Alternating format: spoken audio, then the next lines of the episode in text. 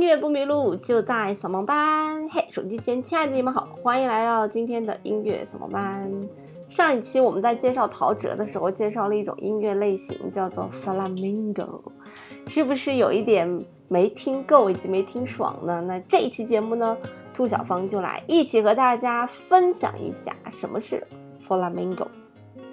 弗拉明戈这个音乐类型啊。其实它起始的这个就是它怎么样产生的呃版本啊，有很多很多，大概有这样四种版本。但是大家认为最多的一个版本呢，就是说这个 flamingo 其实是从阿拉伯文直译过来的，意思呢就是逃跑的农民。所以你从这个逃跑的农民上面这几个字来看。这似乎是和底层的劳动人民息息相关的啊。不过，确实，这个 flamingo 的起源确实是和这个西班牙南部叫做阿达鲁西亚地区的啊一些人是有关系的。在十五世纪的时候呢，由于宗教的一些差异呢，当时的君王呢就啊想要清除少数居民啊，里面呢就包括了这个犹太人啊、穆斯林啊以及。吉普赛人就是强迫他们改变宗教信仰，所以这些人受到迫害呢，就逃到了山中。那就是由这样一群人的紧密联系呢，就产生了啊，这是我们现在听的弗拉明戈的一个源头。那其实这个 Flamingo 呢，和他这个最紧密的应该就是吉普赛人了。那提到吉普赛人，我们能想到的词是什么呢？哎，一就是算命，二就是能歌善舞，三呢流浪。而我们的 Flamingo 呢，也是受到了吉普赛文化的非常深远的影响。那现在呢，Flamingo 已经变成了西班牙的一种主流文化了。如果你要去西班牙旅游，你会想到什么呢？除了斗牛，大家都是穿着超长红裙、大摆红裙的跳舞女郎啊！正是因为有这样一个梦想，所以我也买过一件到脚腕的超长的红色的连衣裙，可是一直没有机会去西班牙穿。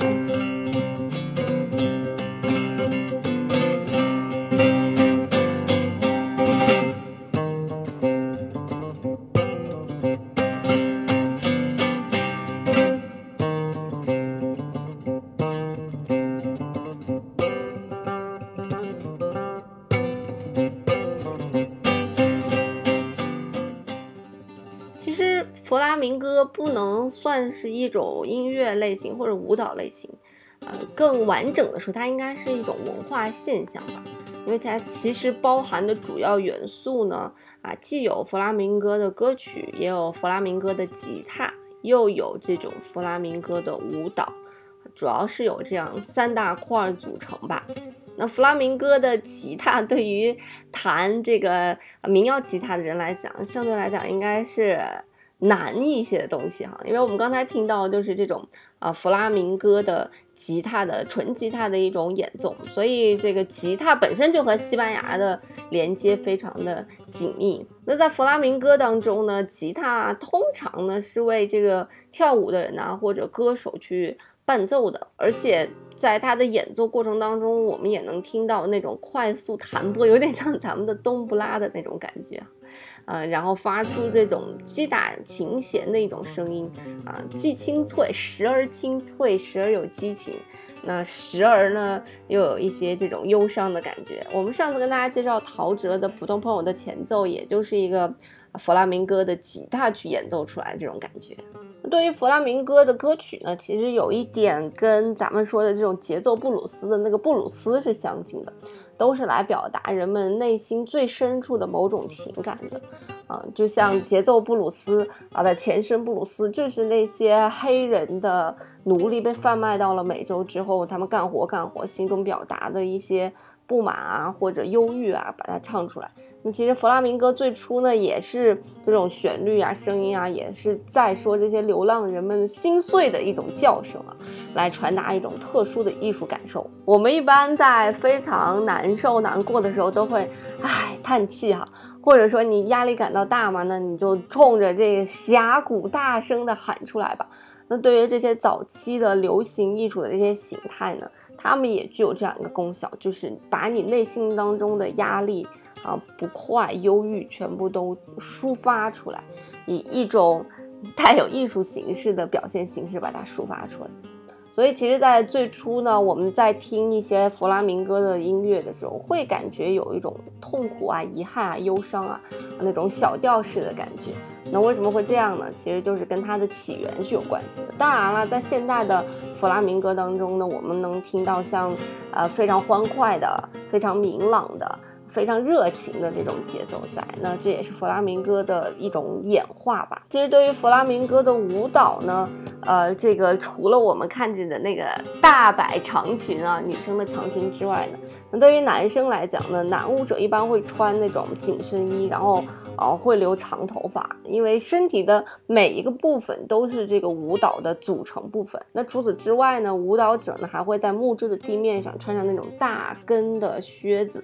然后有就有点像踢踏舞一样哈，用整个的用脚尖呀，或者脚后跟啊，或者整个脚掌来击打出来不同的声音，配合着弗拉明戈的吉他的节奏以及脚上面的节奏呢，哎，交相辉映出不同的音乐感觉。如果你看一些弗拉明戈的表演，通常都是在舞台的左半部分，会做一些。吉他手嘛，三四个吉他手，中间呢是舞蹈表演，那后面还会有一些其他的乐器。总之呢，在弗拉明戈里面，或者说在西班牙吧，红色就是一个不可或缺的一种颜色，不管是从斗牛再到舞蹈啊，都充满了这种啊非常具有视觉冲击力的美。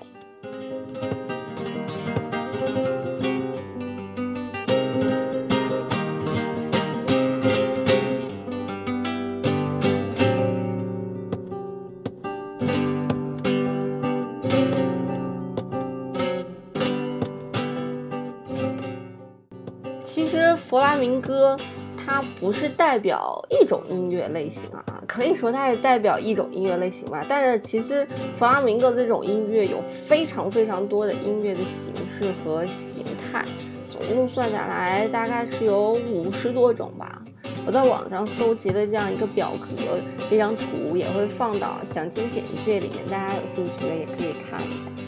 那这个把弗拉明戈。呃，具体细分呢，可以分成这样四大类，一个叫做索利亚，一个叫做方丹果，一个叫做参狗一个叫做西桂利亚。咱们大家比较熟悉的，那当然就是参狗。那剩下这几个类型，大家可能并没有那么熟悉。那光是这种方丹果式的弗拉明戈，听起来像一种水果哈，呃，所延伸出来的音乐呢，大概节奏类型呢大概就有三十多种。而我们说到的索里亚呢，也有各种各样的索里亚，例例如呢，特里亚纳索里亚、阿尔卡拉索里亚、卡迪兹索里亚啊、格拉纳的索里亚，很多都是一些地名。